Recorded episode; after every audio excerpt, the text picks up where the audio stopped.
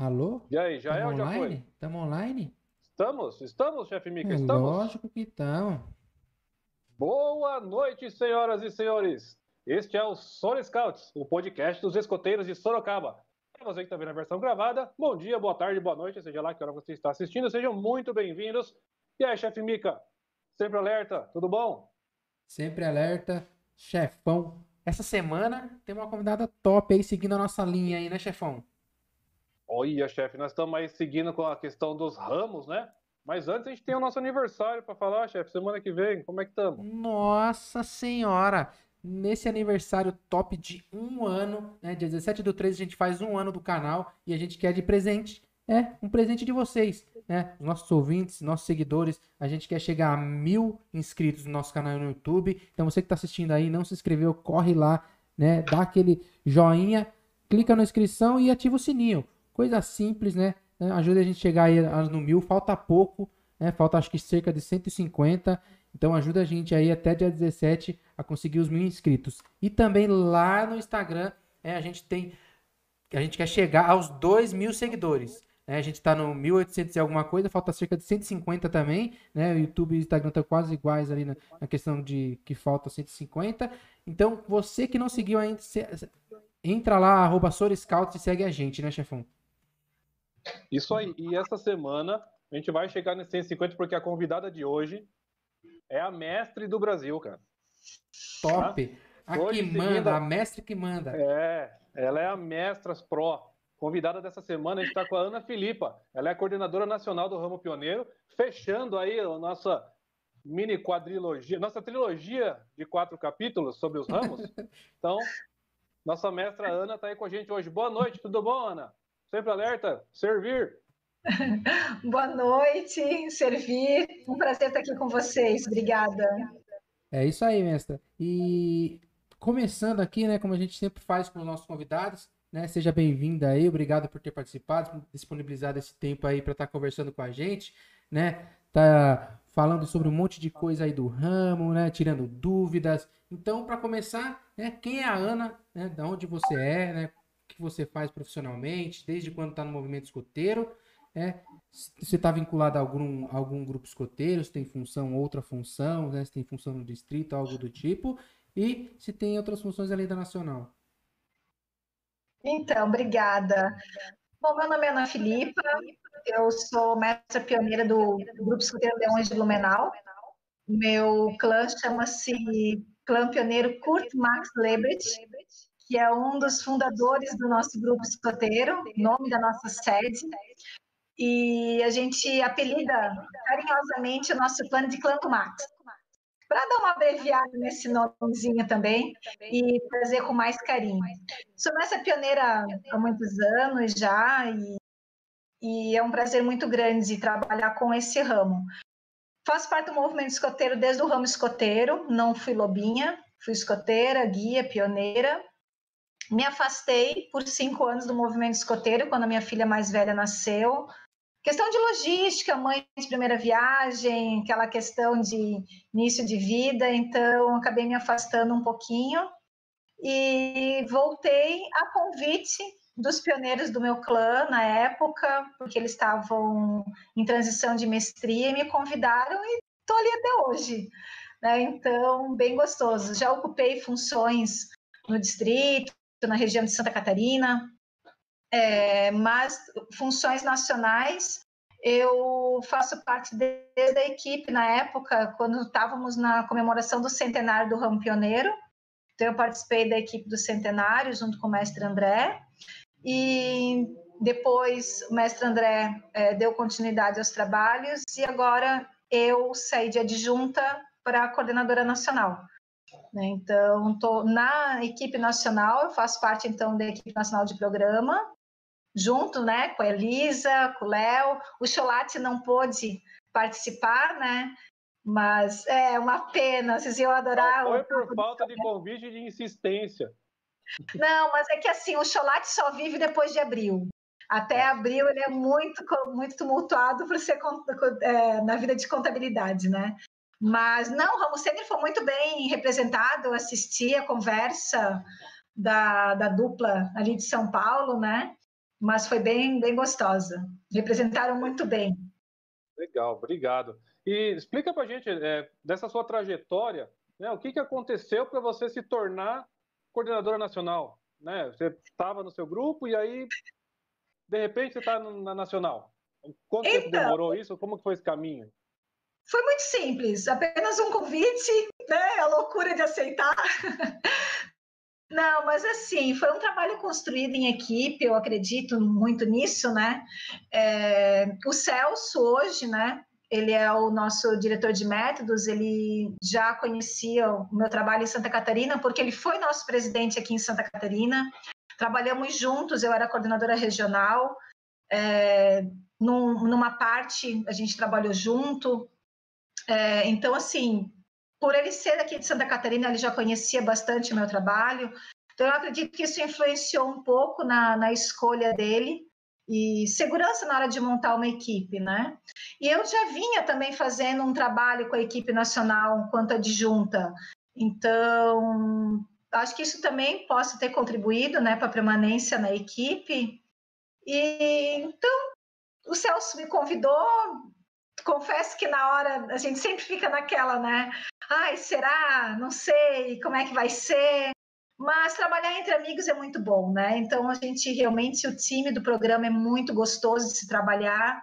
Confesso que esse foi um, um divisor na minha decisão, saber com quem eu iria trabalhar.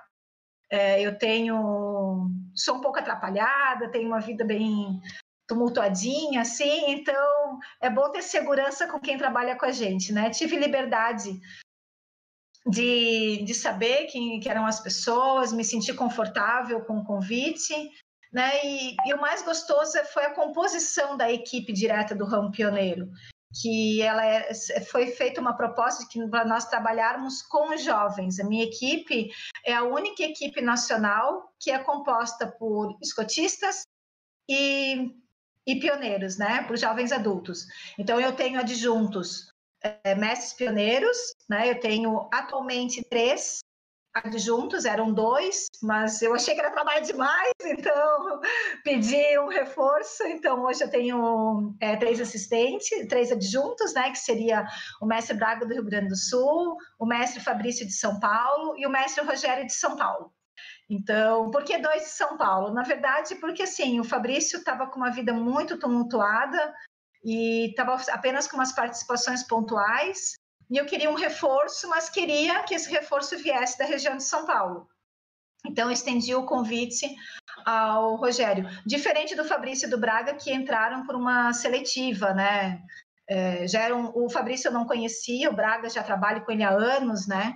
Então, foi um prazer. E os meninos né, eu tenho quatro pioneiros. Ano passado foi a primeira experiência, a primeira gestão. O mandato deles é sempre de um ano, para justamente poder dar uma oxigenada, né, uma mexida. Então, ano passado foram quatro, dois, dois pioneiros e duas pioneiras. Esse ano, então, são três pioneiros e uma pioneira. E eu, a gente tem as regiões do Rio Grande do Sul, Santa Catarina, Paraná e São Paulo representados na equipe. Vamos ver se eu não vou errar os nomes, né? Então, é o Diego do Rio Grande do Sul, o Enzo de Santa Catarina, a Júlia do Paraná e o Jorge de São Paulo. E eu espero que eles estejam acompanhando esse programa, porque senão a chinela vai cantar. vão rolar, hein? É, eu mandei eles anotar a quantidade de gafas que eu vou cometer no programa. Não, muito legal, muito legal. É, a gente falou aí dos seus pupilos aí, dos seus adjuntos, seus ajudantes. E que é o ramo pioneiro? Conta pra galera aí. Ah, então. ah, o ramo pioneiro, eu acho que a gente pode descrever ele como a cereja do bolo.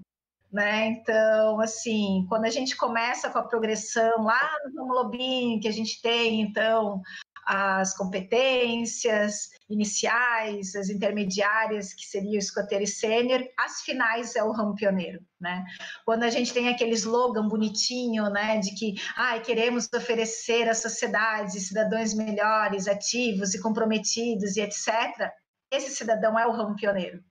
Esse cidadão é o pioneiro que saiu.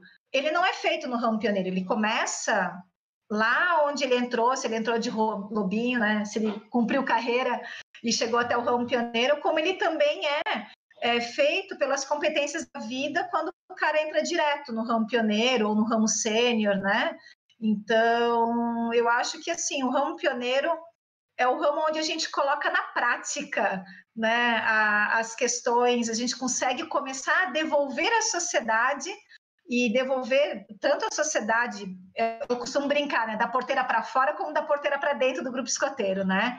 A gente, a gente já, já começa a, a, com uma participação ativa tanto no, dentro do grupo escoteiro como na sociedade em si. Então, eu acho que é o cidadão ativo, né? Esse é o ramo pioneiro, é a gente ter os nossos cidadãos ativos.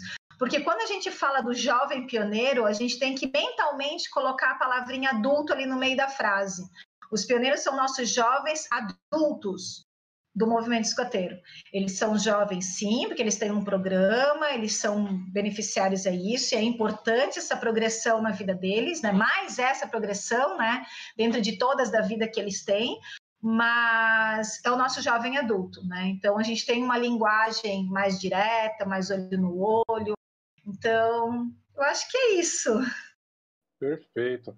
E é, é, isso, essa, essa questão de ser jovem adulto é, é muito importante, é muito interessante.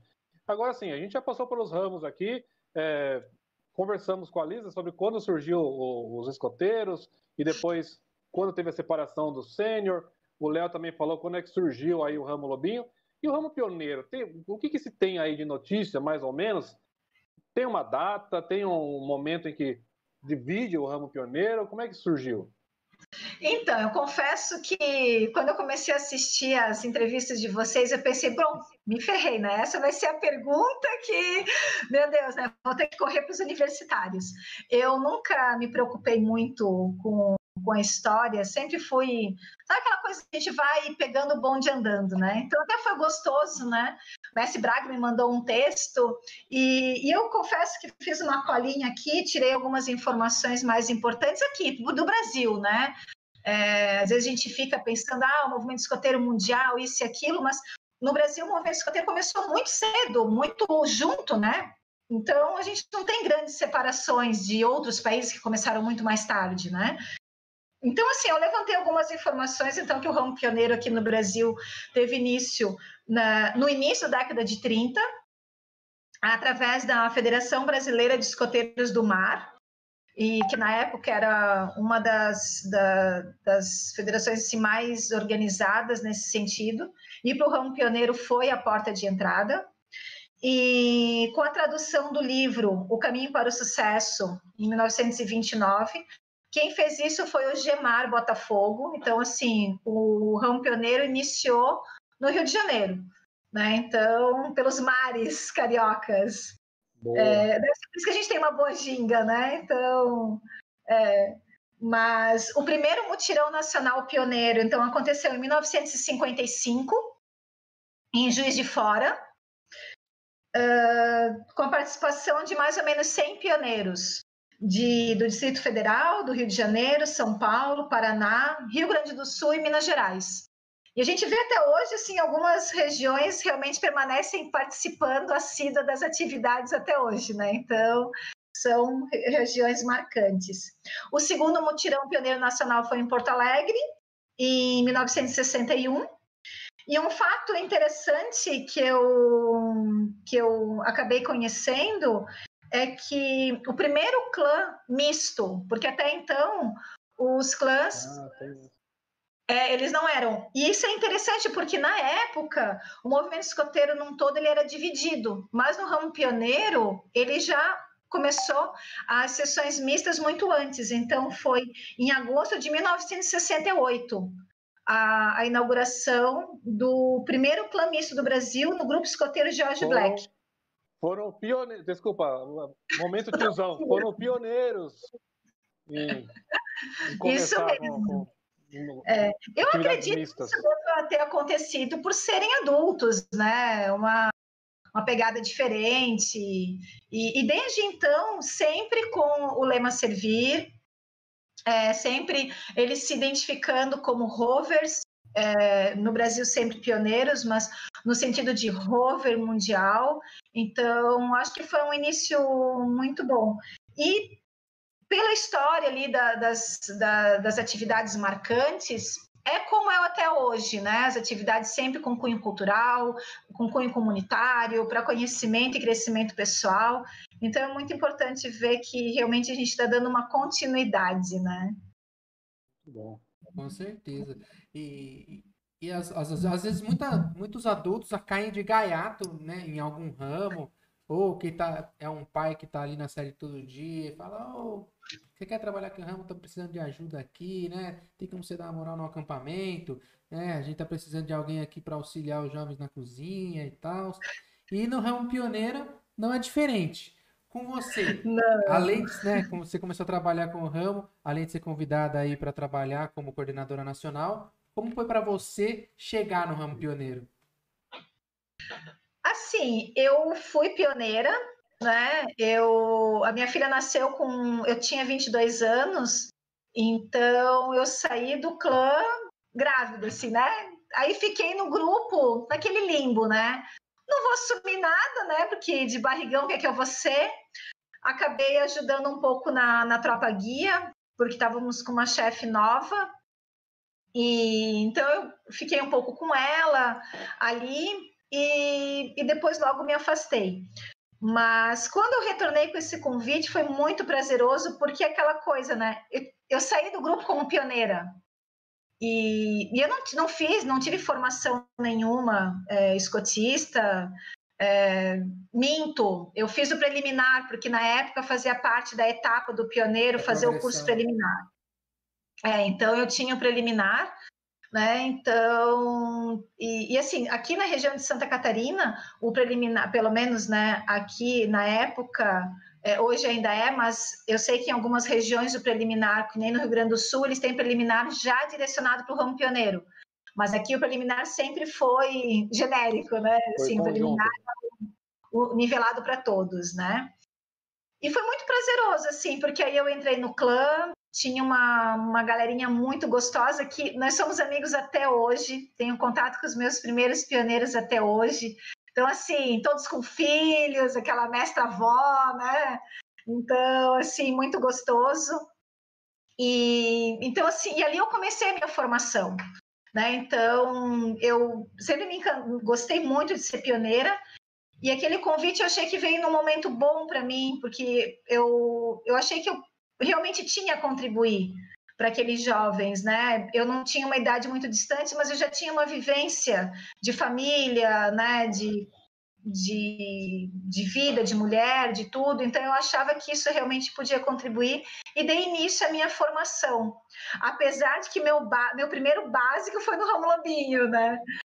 por conta de que na época o ramo pioneiro não tinha sido atualizado e eu tinha que ter a experiência de um ciclo de programa porque já se falava né, de que a gente tinha que trabalhar com ciclos, trabalhar com, com as ênfases, com tudo isso, mas o programa do Ramo Pioneiro não estava atualizado. E, e aí parece assim que eu tenho um monte de filhos, né? Mas eu só tenho três. De qualquer forma, eu estava grávida, né? E, e na minha sede, os lobinhos ficam na, na parte é, na, na, base do morro. E as outras sessões vão subindo os, o, o, morro, né? Que aí a gente corta e vai subindo. E, então eu achei muito mais prático eu fazer no Ramo Lobinho, né? E foi, foi muito prazeroso, assim. Eu gostei bastante uh, de trabalhar. Então, assim, tive esse contato com o Ramo Lobinho, fiz o meu básico para ter a prática, mas toda a minha, uh, o meu, o, minha formação, meu APF me direcionou para o ramo pioneiro. E depois fui, refiz o básico específico, fiz avançado específico do ramo pioneiro. É, dentro de, um, de, um, de uma. Eu, o meu, meu avançado foi na linha escotista, mas bem direcionado para o ramo pioneiro, depois as práticas todas. E aí, assim, né? Coordenando vai pegando, formação. Vai pegando a prática, né, também? Sim, eu acho que todo mestre pioneiro devia fazer uma experiência no ramo lobinho lá, porque tem coisas que se parecem muito. é o lobinho que dirige, né? É. O lobinho que E, pode Ana, vamos só pra rua. para a gente ter uma ideia desse universo aí do- dos pioneiros no Brasil, de quantos pioneiros e pioneiras nós estamos falando aí, mais ou menos? O último relatório, o que, que a gente tem para conversar? Então, eu quantidade. Hum, eu tinha uma tabelinha guardada do de início de 2020, né? Então, nós na época estávamos em torno de 1.400 pioneiros. É, eu particularmente acho esse número muito baixo, né? Mas acho que a gente pode incrementar. Agora veio a pandemia, né? Acredito que esse número baixou, não levantei os números atuais. Esse ano já, já me disseram que está tendo um up, está tendo um- uma procura, mas não sei quantificar a, a perda né, de, de inscritos.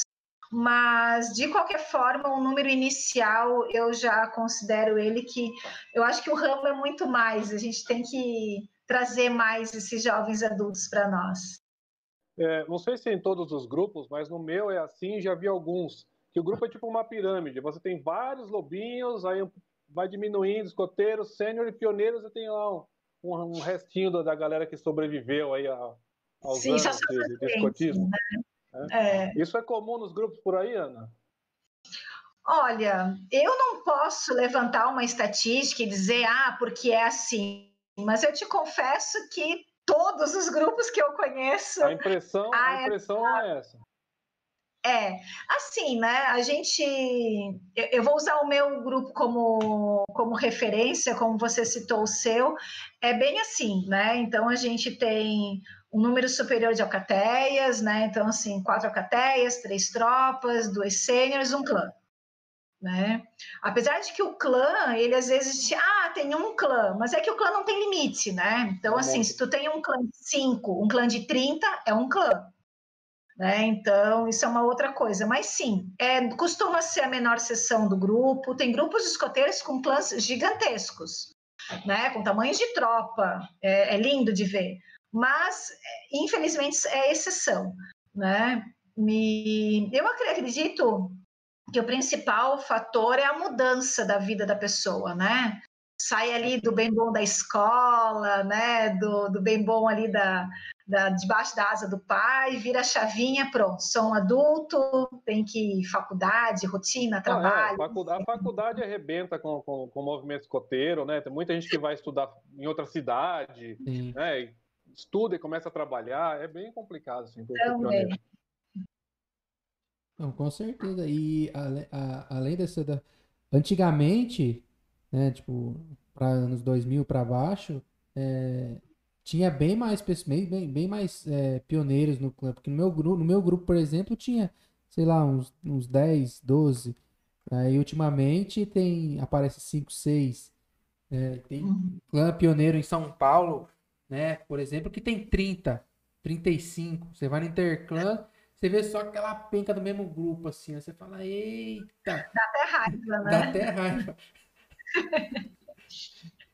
Ana, é, vamos- é, é uma coisa assim muito assim dentro das particularidades. Às vezes a cidade é um grande centro, ela está mais bem localizada, tem uma estrutura, a universidade é dali, tem uma série de fatores que, que influenciam, né, para para ter clãs maiores, né? sim, com certeza. Logicamente, o principal fator é o apoio do grupo escoteiro, a diretoria vê com bons olhos é, essa sessão, né?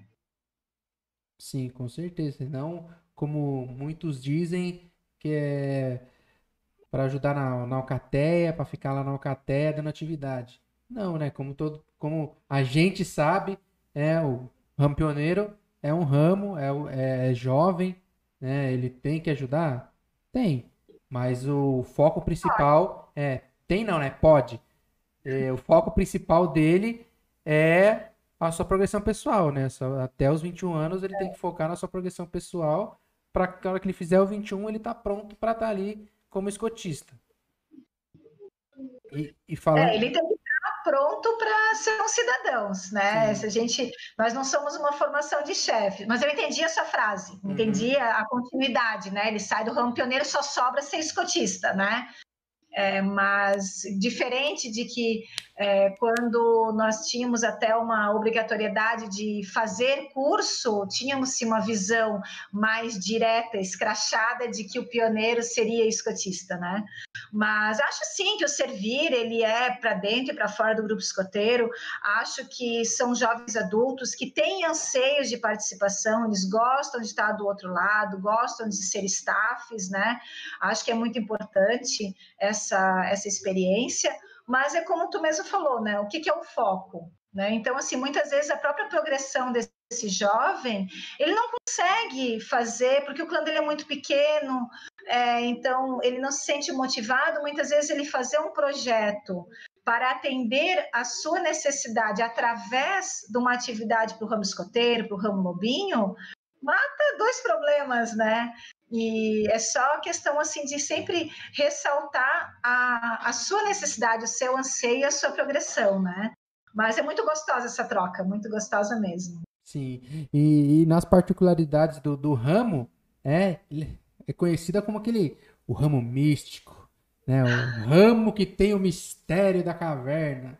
Né? O, o então... ramo que, o ramo que ninguém pode, é o intocável, os místicos né? Os reis magos, né? E também explica pra galera né, por que que existe toda essa mística aí, né? Como é que e também como que funciona assim a escolha, né, do, do nome de um clã? Então, se eu te disser que não existe mística. Como? Aí é que tá.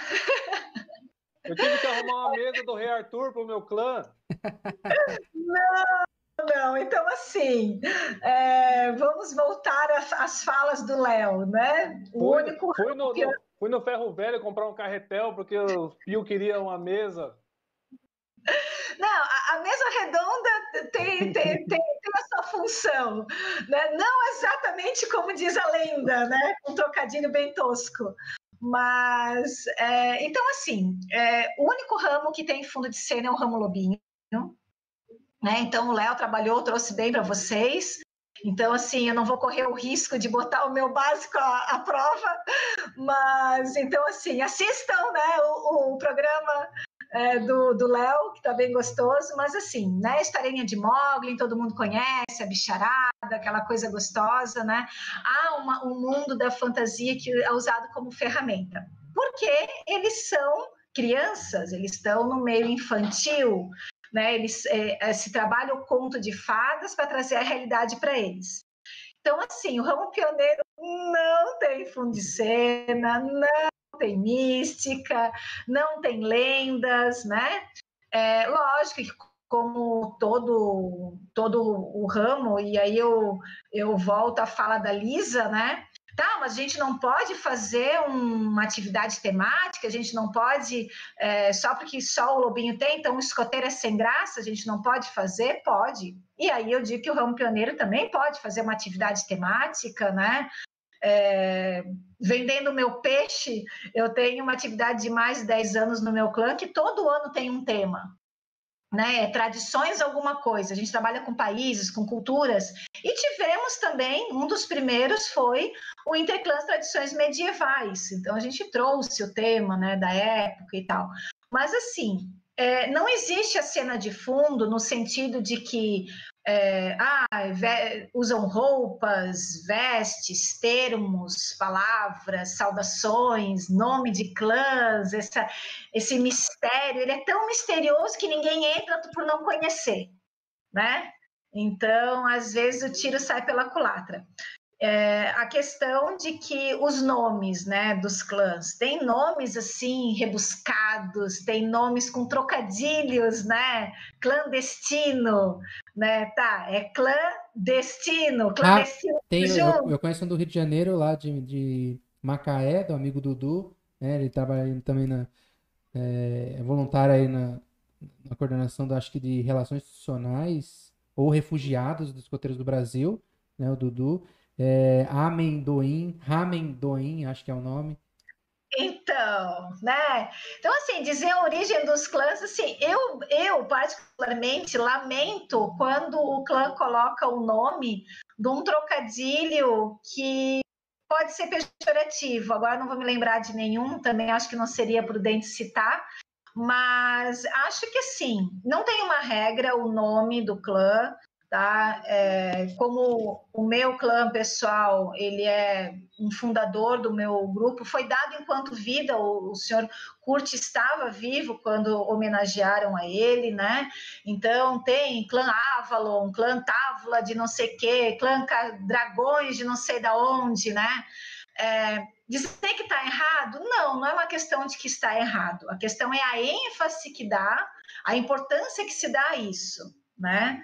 Então, assim, é, tudo tem um porquê, né? Por que dragões de não sei da onde, távola de não sei o quê? Porque eles vão seguir uma mística, uma cena, uma, uma algo. Se perde muito é, do trabalho rebuscando coisas onde não precisam, né? O ramo pioneiro é um ramo muito prático, ele é um ramo muito curto, para a gente perder tempo com trazendo uma infantilidade, né? Diferente quando tu traz uma atividade temática, ou tu usa um jogo, tipo um RPG, uma coisa que não tem como fazer um RPG.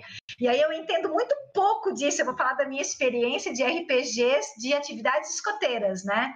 Não tem como tu fazer um RPG sem personagens. Muitas vezes, dependendo como tu vai aplicar, até tendo fantasia física, assim, né? Uma, uma máscara, uma coisa, porque tu precisa caracterizar aqueles cenários, né? Agora, isso virar o seu dia a dia, virar um conselho de clã, todo mundo, né, com saudação diferente, isso aqui não, nós somos escoteiros, nossa saudação é com a mão esquerda, nosso lema é servir, e a nossa prática é para a comunidade. Perfeito, mas eu tenho certeza que tem um monte de pio que passa a vigília inteira só pensando em trocadilho com, com, com os encontros. De, como é que tem? Ah, tem um monte, fica fazendo uns trocadilhos com o clã, com os encontrinhos aí de, de, de cinema com ah, pipoca e pio, pio no meio aí. Mas é engraçado, é... Essa, essa, parte é engraçada, dos, dos encontros aí, das Não, mas eu acho que não pode fazer piada também. A gente só não pode deixar a piada é, prevalecer, né? Mas que ela tem que existir, tem. Principalmente quando a gente junta vários clãs e a gente pontua, ah, o clã isso, o clã aquilo e tal. Mas entre nós é uma coisa. Agora pensa fazer um ofício de pedido de patrocínio para uma empresa é, clã pioneiro com um trocadilho tosco do grupo escoteiro fulano. Oi? Não, dá. Os maluquete, não dá. É passar vergonha só. Então é esse tipo de coisa que a gente tem que pensar. O nome é nossa identidade, né? Lógico que às vezes Perfeito. tem um segundo nome ali interno, uma piada interna, sempre é válido, né? Perfeito. E aí, é, pensando na questão do, do, do, marco simbólico, agora sim, né? Deixando essa parte do misticismo de lado, e da mística, né? Inclusive, um abraço. O Léo tá aí também, né? Falou que não tem mística. Isso aí. É, então, marco simbólico. Qual que é o marco simbólico aí do ramo pioneiro? E como é que é possível identificar o marco simbólico nas atividades? Bom, o marco simbólico do movimento do ramo pioneiro, ele, eu costumo dizer que ele começa no ramo sênior, né? Ah, porque assim, é, eu tenho um projeto de vida, né? Não é eu vou ter. Então, quando a gente diz para o pioneiro assim, ah, você tem que escrever seu projeto de vida, né? ele não vai criar o projeto de vida dele, ele vai escrever o que já está acontecendo, a grosso modo, porque eu tenho um jovem de 18 anos, ele já sabe para onde ele quer ir. É, mesmo que ele esteja naquela fase meio perdida, ele sabe que está perdido. Então, o projeto de vida vai ajudar ele justamente nisso, né? E aonde ele se identifica o tempo inteiro no ramo, porque o grande objetivo dele pessoal no ramo pioneiro é adquirir as competências para colocar em prática o seu projeto de vida. Né? Então, assim, quando tu, a grosso modo ali, eu tenho um projeto de vida, então eu pretendo prestar vestibular para isso, tentar arranjar um emprego para pagar minhas contas, quero tentar ficar o mais próximo da área que eu gosto, é, como você se vê daqui a quatro anos formado nessa tal vestibular que eu vou prestar, ou já prestei, ou já entrei, né? E assim ele vai como ele vai conseguir alcançar essas coisas? Sim, através das competências. Nossas competências é de formação pessoal, individual. Então, eu creio, eu acredito muito no programa. A gente está numa fase de atualização dele é, por atualização mesmo, e não para jogar fora e constrói de novo, né? Então, ele é um programa muito bom, muito ativo, e como tudo tem que ser atualizado, né? É, aquele download, né? Vamos dar aquela, aquele up, né? versão do, é, 2021. Isso, né? Então, a vida do pioneiro é em busca da, de adquirir conhecimento para a realização do seu projeto de vida. Sim, com certeza. E agora vamos dar aquele, aquela passadinha lá no chat, ô, ô mestra, né? Pra gente falar, dar um oi aí pra galera que tá assistindo a gente aí, o Eduardo Mo, Mo da Silva, tá é difícil, chique esses nomes que os caras vêm aí. Jorge Augusto, é, Janis Ellen, o Felipe da Silva, né, o Léo, Raquel Silveira, né, Cristiane Reis, Sueli Souto, é, Gustavo de Paula, Enzo Quadros, Osmar Pontiroli. os meus meninos estão por aí. É, Vera Beatriz. Então, então, então já mandaram, mandaram um salve aí para você também. Cristiane Reis, José Joaquim, Fabrício, o mestre Rogério também que está assistindo a gente aí, Alexandre Boaventura, vamos ver quem mais aqui. Paulo Guerra, a Kelly Brasil, Matheus Nakazawa, e a galerinha deixou umas perguntas também. Né? Já que você falou desse update aí, desse up, né? Como que foi, né? Qual foi o maior desafio aí nessa quarentena, nessa pandemia, para adaptar né, as atividades do ramo? Né? Se você tem, né, se puder dar alguma dica aí para quem está penando para aumentar a quantidade de presença do, dos pioneiros na atividade, né? como que foi aí a adaptação, né, as dicas né, na, na quarentena aí para o ramo pioneiro? Ah, então, eu acho que o ramo pioneiro de todos foi o mais privilegiado, né? Porque usa tecnologia mais fácil, é, assim, cansativo igual, chato igual para todos. O movimento escoteiro não é online, ele é a vida ao ar livre, a gente vende isso, para o ramo pioneiro não é diferente. Acreditem, pioneiro acampa, pioneiro faz excursão, pioneiro joga, pioneiro brinca, né? Então, isso também fez falta, né? O, o, contato ali ao redor da nossa mesa redonda, né? Voltando rapidamente, né? Porque o chefe tinha colocado ali, né? Ah, a mesa redonda. Ah, porque a tábua, né? As virtudes, né? A espada, né? Não, mas eu acho que a mesa redonda é uma coisa muito gostosa porque somos pares, né? No clã, o escotista e o, e o, e o jovem adulto, ele senta na mesma mesa, então, eu acho que o redondo é importante para isso. Não tem uma cabeceira, não tem uma cadeira especial, né? Ficou, todo mundo consegue se ver, né? É, mas aí eu sei que tem uma perguntinha falando do mestre, daí a gente continua lá. Mas o grande desafio foi, né, como todos, manter essa gurizada no online. Ah, acho que a gente foi privilegiado pela praticidade, pela, pelo dinamismo que já se tinha, né? Então, assim, foi cansativo porque a faculdade virou online, porque o emprego de muitos estava online. Então, assim, final de semana, conversar com os caras que o que mais eles gostavam era de chegar, dar um abraço, falar umas bobagens, sair da sede, tomar um café junto, né? Então, assim, então assim, fica aquela coisa meio meio chata mesmo, né? Mas o gostoso é que foi muito bem adaptado. Tivemos experiências ótimas, Brasil afora. As equipes regionais pioneiras também deram um gás na galera, fizeram uma movimentação. Muitas atividades que não poderiam ter acontecido de forma nacional aconteceram, das regiões abrirem, distritos abrirem, atividades de clã abrirem, pela praticidade de que só vai lá, entra no link e está todo mundo junto. Então, eu acho que o ramo pioneiro é, forta se fortaleceu enquanto quebrou-se fronteiras. Então, acho que esse foi um legado para o ramo pioneiro. Se quebrou muita fronteira é, dos, dos, distritos, das regiões, de, de grupos escoteiros. Eu recebi depoimentos de grupos escoteiros que faziam reuniões fixas aos sábados é, com clãs diferentes. Então, assim, eles, eles estavam, é, sei lá, vou chutar, né? Um grupo escoteiro de Florianópolis com Curitiba. Todos junto quase que virou um clã único, sabe? Muito bacana isso. Clãs que procuraram todo sábado fazer atividade com outros clãs de outros estados, né? Virou então, um interclãs online, né? Assim. Sim, muito. E a gente vê pela quantidade de grupos de bate-papo, de discords que eu sei que, que tem. Então, isso foi um legado bem bacana. A dica de como adaptar as atividades é esquecer as atividades. É, esquecer o padrão de atividade e se concentrar no alcance das competências. Apesar de que isso é o padrão, se é presencial ou não, nosso objetivo é o alcance das competências, né? Mas assim, ah, eu não consigo fazer essa atividade do guia. Bom, mas eu ia poder também conseguir fazer ela presencial, talvez essa atividade do guia não fosse bom para o teu jovem, né? Uhum. Mira na competência e a criatividade. A própria gurizada se desenrola. A própria gurizada sabe. E, e, não tem problema nenhum passar um sábado falando bobagem, conversando, sem se preocupar com alguma coisa, que às vezes é isso mesmo que se quer para esse sábado.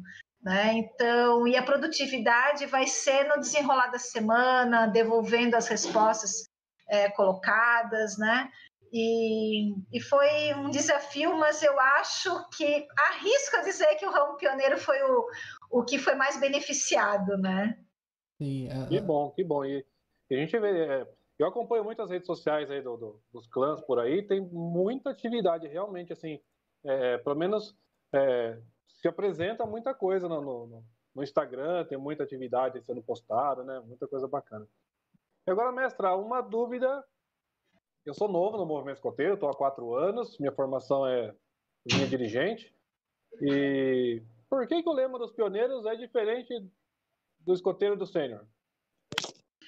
Então, a origem mesmo, de fato, lindo, servir, não vou saber te dizer. Mas a prática, tá?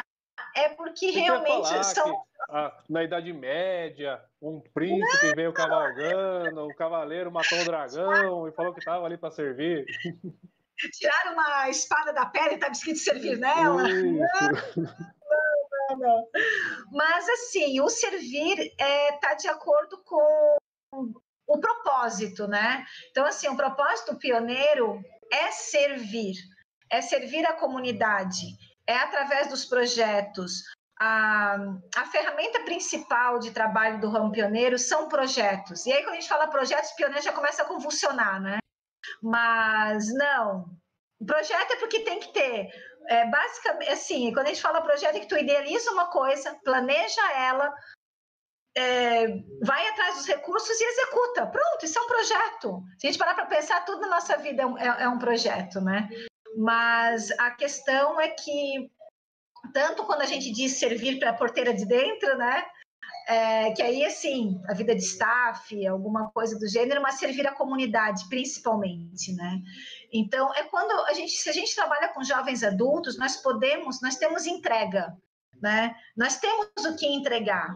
Eles já têm anseios de, de querer participar da comunidade. E se não tem, eles têm que ser instigados a isso. Então, se nós fizermos o nosso melhor possível ali, a conseguir a nossa autonomia, e estamos sempre alerta para poder prestar atenção em tudo, né? conhecer a natureza, sempre alerta ao chamado do chefe, sempre alerta ao perigo iminente.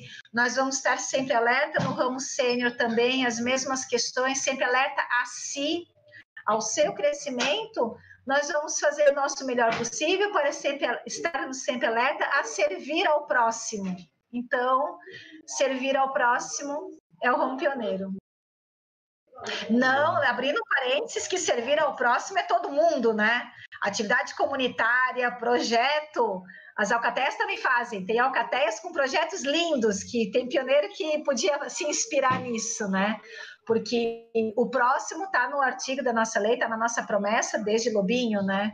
Então, só que o ramo pioneiro é o adulto, né? Ele tem a capacidade de projetar, executar e entregar. Bom demais. É, e o ramo lobinho tem, ramo escoteiro tem, ramo sênior tem, escotista tem.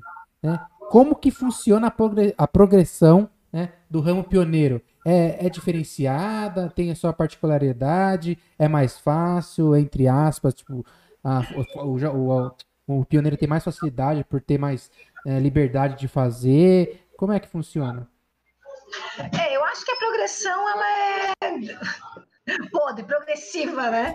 Então, assim, é, o lobbying tem essas dificuldades, porque ela é traçada para eles, né? O escoteiro, o sênior, e o pioneiro não é diferente. Ah, o pioneiro são só dois distintivos. Tá, são só dois distintivos, né? Acho que a gente já, vocês já falaram aqui, né? Que é quatro, quatro, três, dois. É, aí o pioneiro, dois distintivos. Mas a importância deles, né? A complexidade deles. É, também é um ramo que na prática ele é um pouquinho mais curto do que os demais ramos, né? Então a gente também não pode ter um monte de, de coisas é, que não dê tempo de alcançar. Né? Como eu disse anteriormente, nosso foco é nas competências. Então, nós temos o primeiro distintivo, que é o do comprometimento, e o segundo distintivo, que é da cidadania.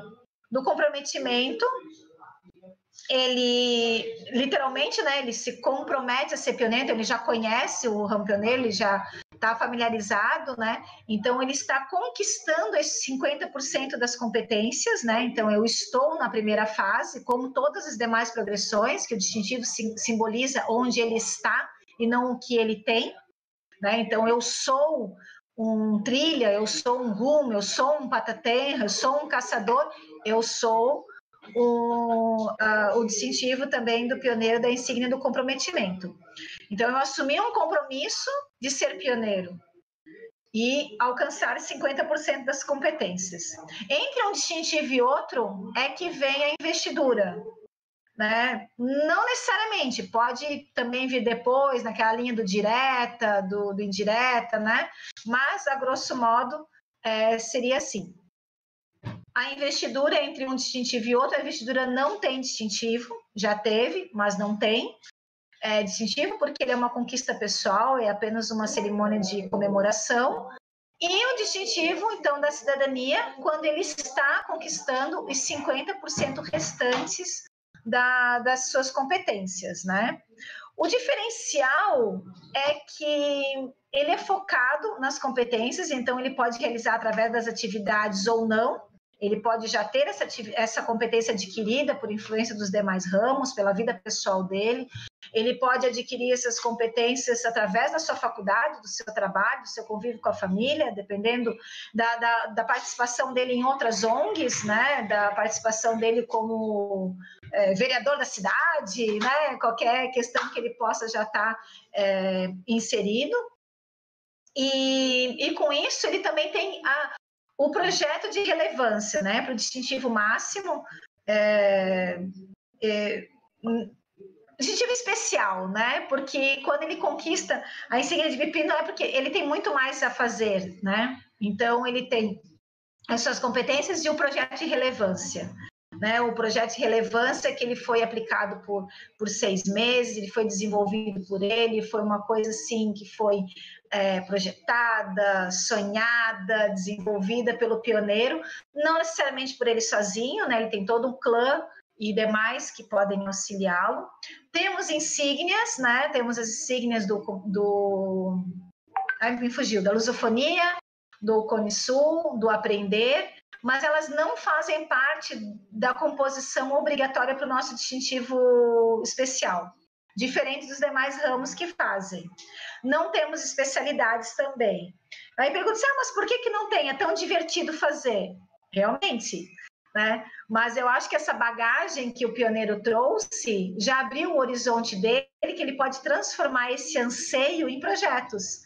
Então, se ele tem gosto por arquitetura, ele pode fazer um projeto destinado a isso. Não necessariamente ele tem que fazer a especialidade né, de algo das áreas, né? Ele tem muito mais liberdade, mas principalmente maturidade para isso. E outros meios, né? Nós não precisamos mais instigá-lo ele a uma das funções né, da pedagógica das especialidades é abrir o horizonte da criançada para conhecimento prático, para talvez até uma futura profissão. Então, esse time já, já passou para o pioneiro. Então, por isso que a gente não tem as especialidades, né? Muito bom. E se fala bastante dessa questão do projeto de vida. Né? Quando o nosso clã começou, aí veio a quarentena, aí foi engatinhando.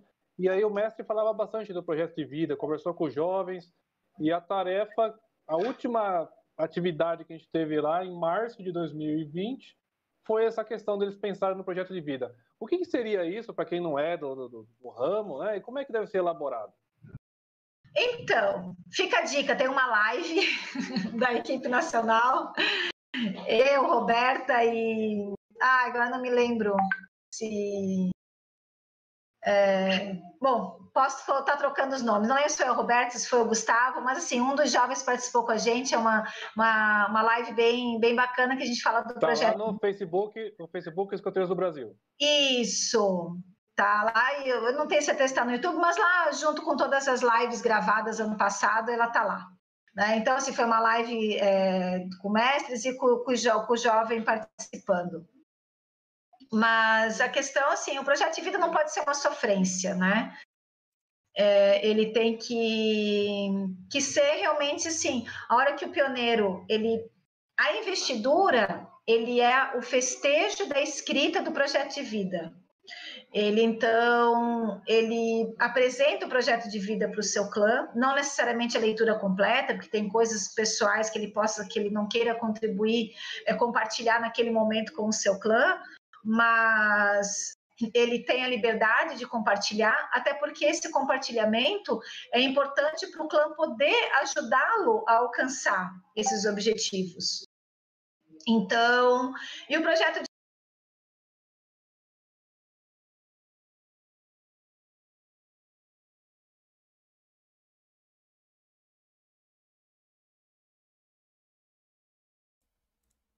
Randall tropicou aqui, sei lá, acho que tá chovendo na casa dele lá, na chácara dele, aí aumenta, inundou a barraca. É. Mas a, a minha fala tá certa? Posso só dar continuidade? Não, pode continuar, fica à vontade. Ah, então tá bom. Achei que tinha travado alguma coisa. Então, assim, é, o projeto de vida ele é feito no início da vida no ramo pioneiro, justamente para já fazer a investidura, que é o festejo da, da escrita, a apresentação para o clã, para os mestres, para os padrinhos, né? construído em pares quando necessário, não precisa é, apresentar ele na íntegra para todos, porque pode ter questões que ele não queira abrir, mas é importante que se converse sobre o projeto, porque os objetivos do clã, enquanto unidade, é, é o auxílio do alcance dos objetivos do projeto de vida. Então, assim, aonde o pioneiro vai colocar os seus anseios, onde ele vai planejar conquistá-los. Então, assim, eu quero entrar para a faculdade de arquitetura. Reprovei no primeiro vestibular, tenho que me preparar. O que, que eu vou fazer para me preparar? Vou estudar, vou entrar num cursinho, não tenho grana, vou estudar no que dá possível pela internet, vou criar um grupo de estudo, uma dinâmica, uma organização pessoal. Prestei o vestibular. O que, que eu quero com a arquitetura? Ah, eu anseio isso, eu anseio aquilo. Então, assim, esse sonho ali, esse projeto da faculdade, ele tem que ter um término. Quanto tempo demora a faculdade? Quatro anos? Tá, bota aí, quatro anos e meio, vamos dar uma margem né, de perder um semestre, né? É, com isso. O que eu vou fazer nesse meio do caminho? É importante o inglês? E assim ele vai construindo essa parte profissional. É importante sempre avaliar as seis áreas do desenvolvimento uma reflexão para si, o que, que, eu posso melhorar na minha parte social, o que, que eu posso planejar na minha parte afetiva, eu estou bem resolvido com isso, eu tenho uma questão daquilo, eu sou um bom amigo, como é que eu sou? E aí vai construindo. Mas assim, uma coisa muito sem sofrência, sabe? Não escreveu tudo, não, ele é contínuo. O projeto de vida, ele também não acaba com 21 anos, ele acaba quando a pessoa morre lá, velhinha de preferência, né? É um projeto que vai carregar para a vida, ele é dinâmico. É, a nossa forquilha, né? Nosso símbolo maior, a forquilha do ramo pioneiro, que é justamente isso, né? É um tronco com suas é, com as suas é, marcas da natureza, seus nós, né, as dificuldades da vida, e a encruzilhada, o sim e o não. Né? Para tudo a gente tem um sim e um não. É, o, o, convite de vir aqui, Ana, tu, tu, tu aceita uh, conversar conosco? Sim ou não? Né? Então, sim, eu estou aqui. Não, vocês teriam que procurar outra pessoa. Então, isso nas coisas mais simples, as coisas mais complexas da vida, né? Puxa, eu passei numa faculdade que eu queria, mas recebi uma proposta de emprego maravilhosa em outra cidade. Sim ou não? É uma forquilha né? São as decisões da vida. E isso faz o projeto de vida ser dinâmico. Hoje tu escreveu ele de um jeito, semestre que vem tu não gosta mais de arquitetura, tu quer fazer outra coisa, mudou. Deu errado? Não, não deu errado. Foram oportunidades que a vida te deu. Às vezes as coisas dão errado. E é bom também que se inscreva, porque é para amadurecimento, né? É um hábito que nós não temos. O projeto de vida, ele assusta um pouco por ser um registro, né? Mas o registro é importante porque tu cria um compromisso consigo mesmo. Então, tu meio que estás fazendo um acordo contigo, né? Eu vou passar no vestibular. Eu vou em busca de um emprego melhor, né? Então, eu vou me tornar uma pessoa melhor. Esse é o grande tema.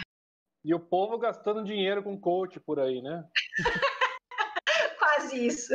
Entra pro clã, gente. Bora. Entra pro clã aí, ó. Coisa é, linda.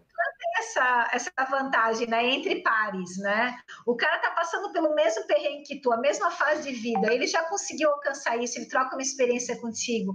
Ele quer a tua experiência é, sobre aquele ponto, né? É aquela coisa, né? Eu não sei física, eu preciso de alguém que me ensine para passar no vestibular, né? O cara tá ali, né? O cara que sabe física tá do teu lado, né? E às vezes ele também consegue te ajudar numa questão amorosa, uma questão de no emprego, né? É, a gente tem essa vantagem de escoteiro de trabalhar bem em equipe, ou tem até essa tendência de trabalharmos bem em equipe, de conhecer hierarquia, isso é um ponto favorável. Mas a pessoa às vezes não desenvolveu isso tão bem. Vamos trabalhar em equipe no clã, o clã é uma grande equipe. Nós voltamos à unidade do ramo lobinho, né? Então, o ramo lobinho é uma unidade. No ramo escoteiro e sênior é principal as patrulhas, e no ramo pioneiro, então, a gente volta a ser uma unidade única.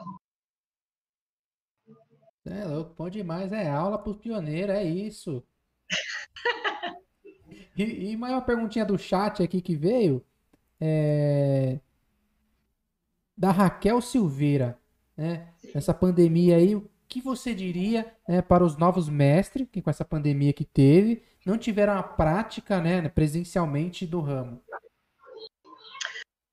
É, o que eu digo, lamento, né? É, é, triste, como a gente já falou, né? Tantas vezes a gente fala o tempo todo, gente, o movimento escoteiro não é online, né? A gente sente falta, a nossa essência não é esse tipo de coisa. Mas, como eu também já disse, eu bato na tecla, para o ramo pioneiro, eu acho que ele pode ser muito proveitoso, até como legado, né, da gente poder transformar algumas atividades no, no meio digital para otimizar o nosso tempo, as nossas trocas.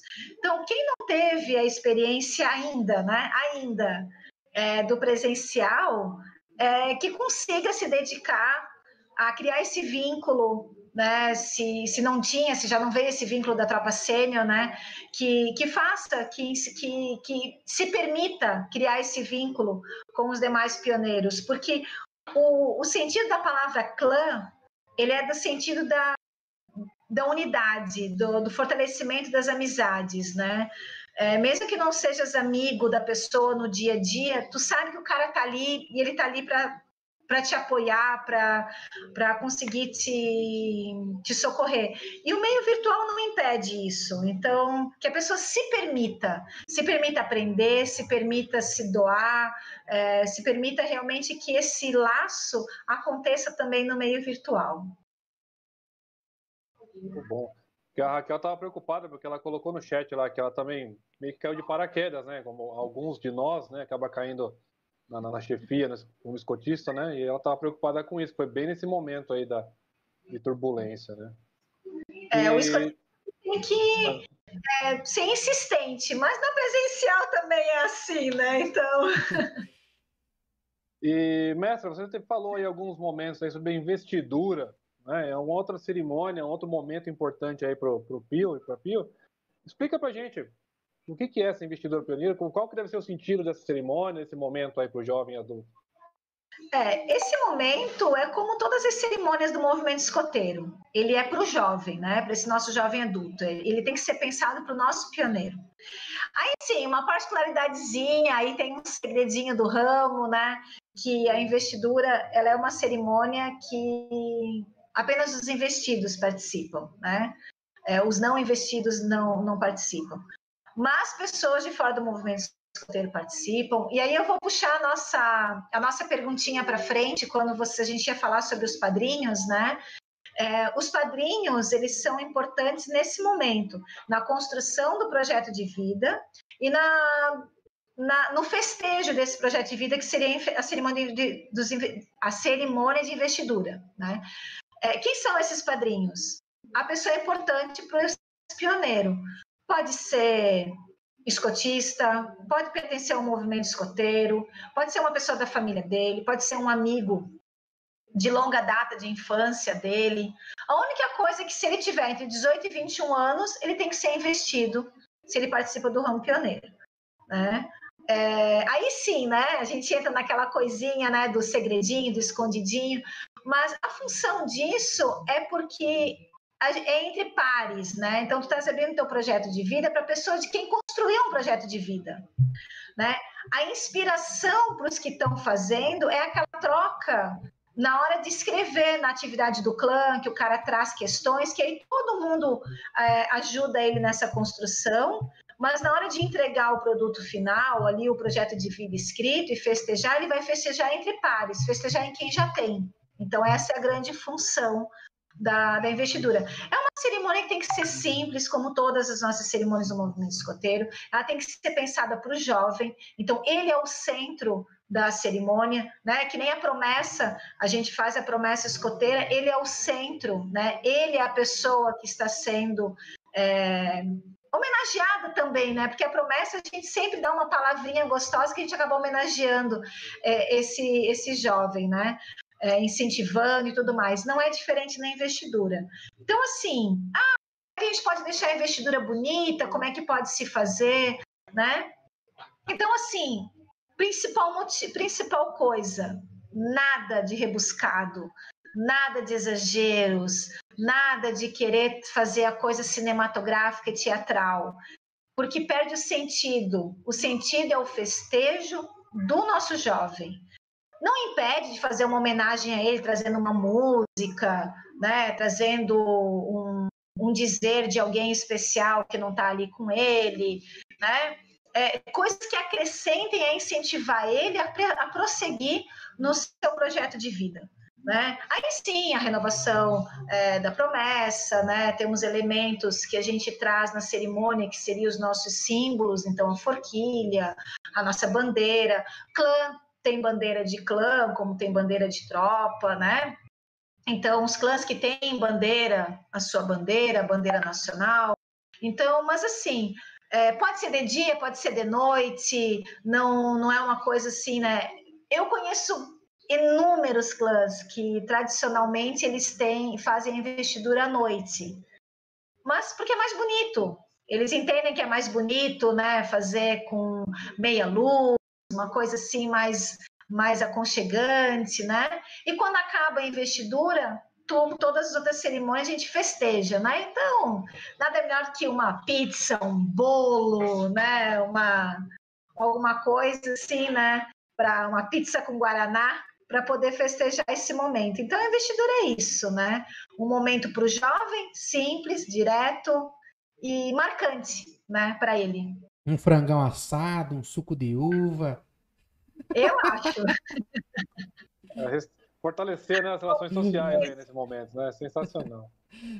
E a gente falou aí né, na questão de organização né, do, do clã, né?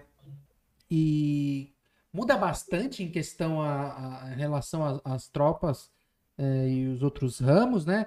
E o que, que é essa tal de comad? Né? O que, que é e como que deve funcionar essa comad e, e a famosa carta pioneira?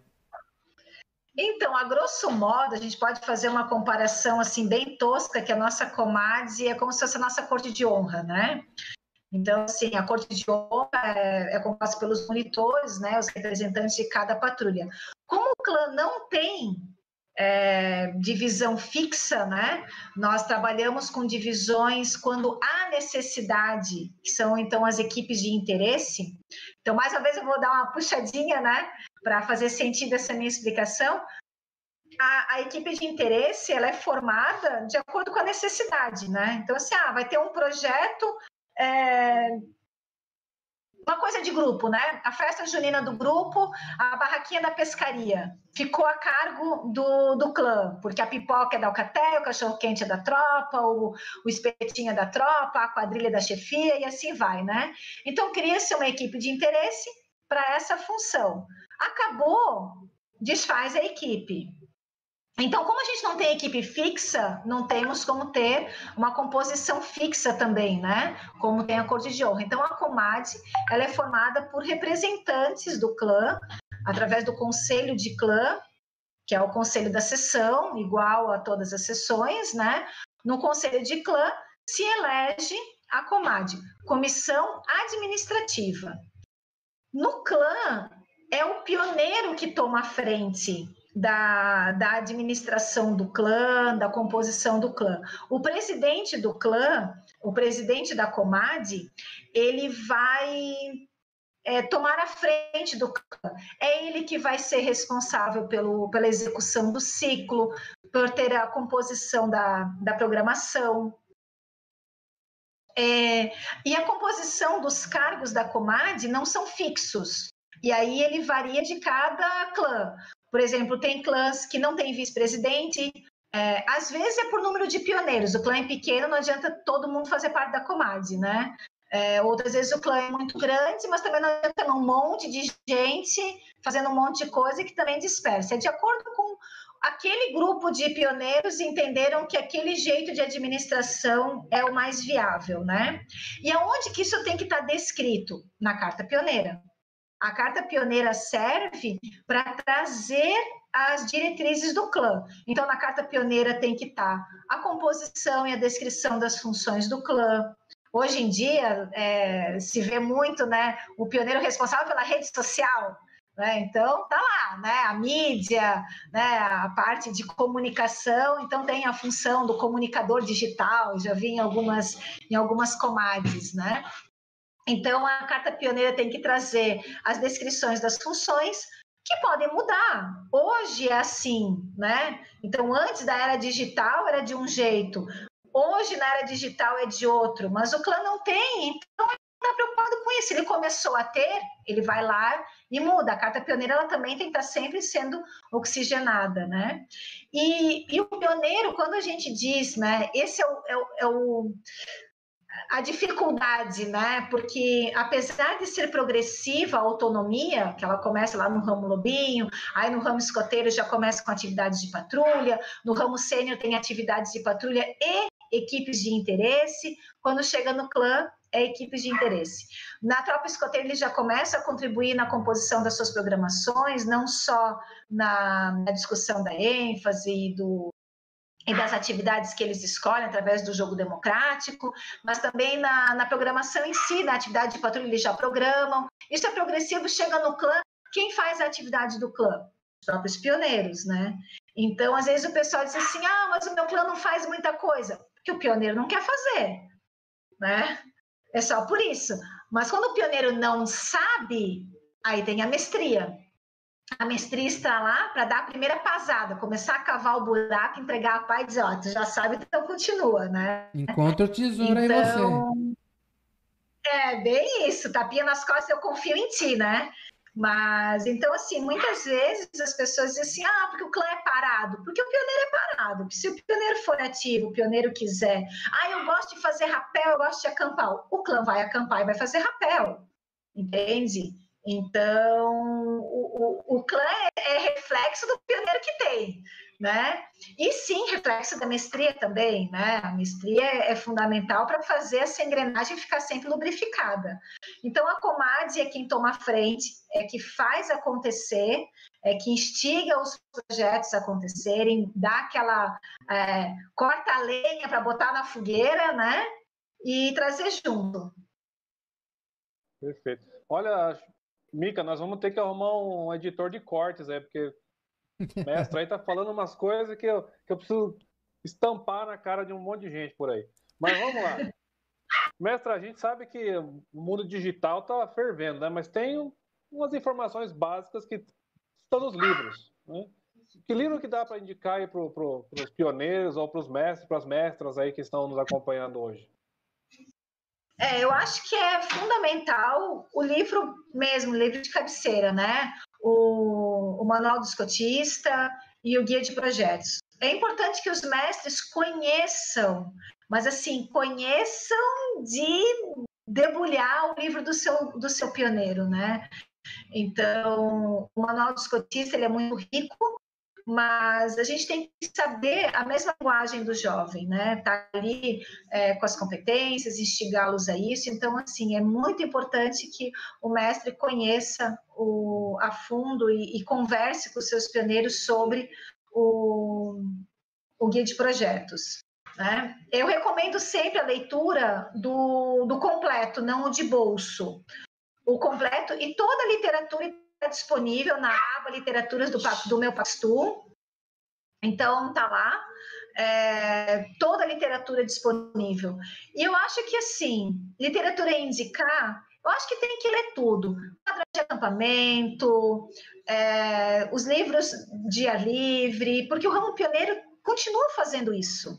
Um pouco menos, confesso que sim um pouco por tempo e um pouco também por vivências novas. Se a gente parar para pensar que o cara veio de escoteiro e sênior, que ele já acampou, já fez um monte de coisa, no rampioneiro ele quer outras coisas.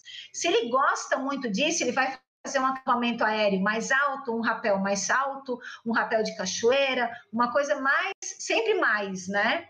Mas às vezes ele já saturou disso, às vezes ele quer outra coisa, né? Então as literaturas que eu indico são as literaturas padrões. Vai lá no Paxtu e vê o que se identifica consigo. Tem coisas muito, muito ricas e não se prendam ao ramo pioneiro.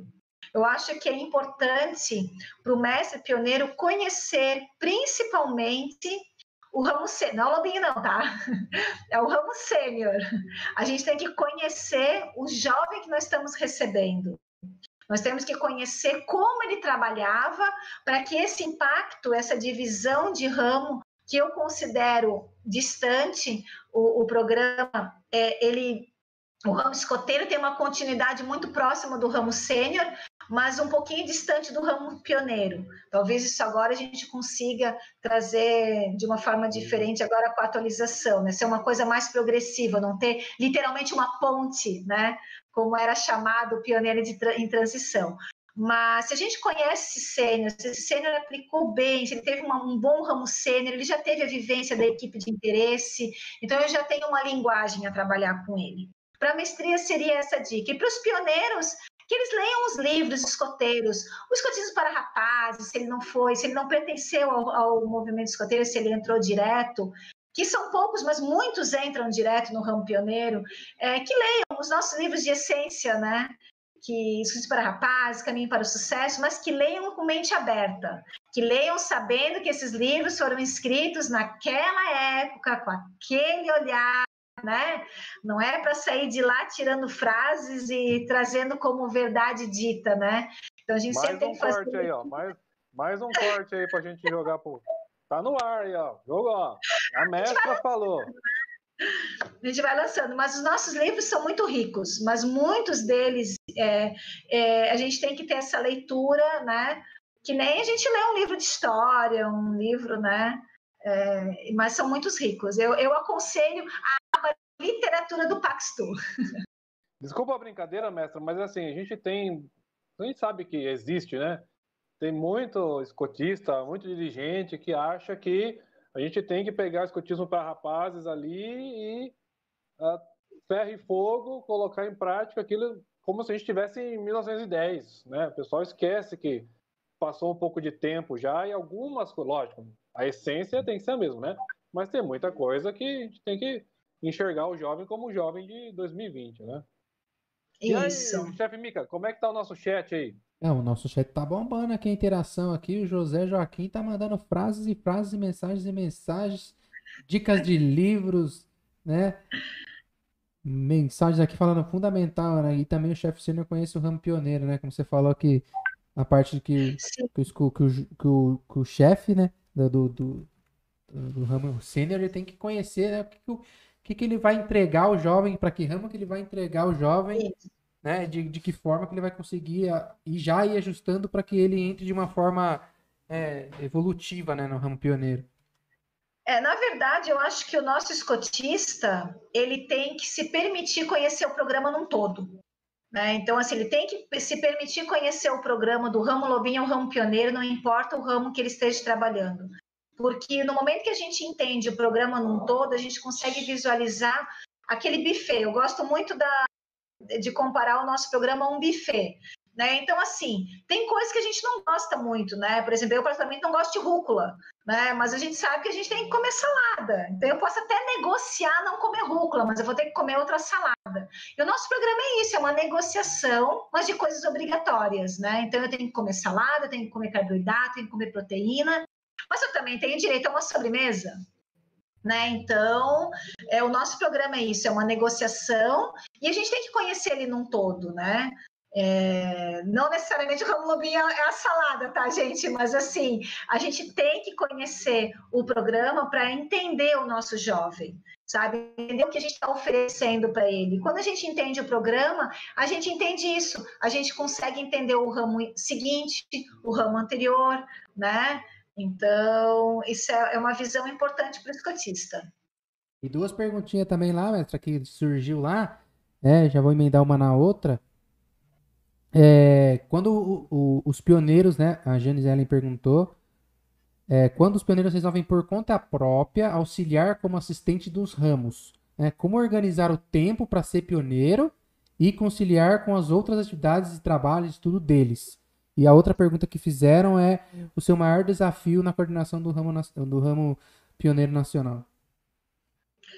Então, eu acho que chama-se organização pessoal, a primeira pergunta né? Uma bela agenda, né? Um, um objetivo assim de, de querer fazer realmente. É, me incomoda um pouco é, quando os pioneiros vão para assistência é, de chefia e eles começam a trabalhar com vida paralela, né? Então, assim, aqui eu tô de verde, aqui eu tô de azul, né? Não, o pioneiro é uma pessoa única, ele é um jovem adulto, né? Então, assim, é, acho até que se o pioneiro está na sessão, ele tem que ser visto como um pioneiro na sessão. Então, ele tem que ser visto como um jovem adulto, pioneiro que está ali auxiliando essa chefia, seja por gosto próprio, seja por dificuldade dessa, dessa sessão. Como auxiliar? Trazendo as sua, os seus anseios pessoais para essa sessão. Então, muitas coisas que ele pode aplicar da sua progressão, ele aplica nessa sessão. Ele projeta, literalmente, né? ele faz o seu projeto para que ele aconteça. É, tem uma atividade sugerida no guia que ele tem que programar um acampamento, ele tem que ter essa vivência de campo né? Ele tem que programar, ele tem que, tem que fazer, tem que construir pioneirias. Então, se ele está como assistente do ramo, é, ramo escoteiro, por que não propor uma atividade de copa? Por que ele não auxiliar uma atividade de patrulha, né? De técnica mateira, de técnica escoteira. Então, assim, é, é esse, esse olhar. o principal é ele não ser duas pessoas. Os nossos jovens não são bipolares. Agora eles são responsáveis porque eles são assistentes de chefia, mas eles são infantis, para não dizer outra palavra, quando eles estão de azul.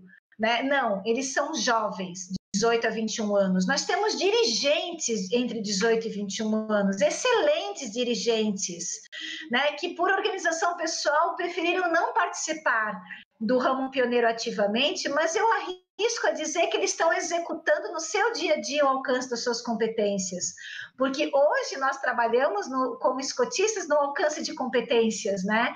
Então, para vocês verem que o programa escoteiro, ele tem continuidade. E quando nós trabalhamos com isso para o nosso jovem adulto, e essa linguagem é traçada também como nós, como escotistas, como, como velhos adultos, né?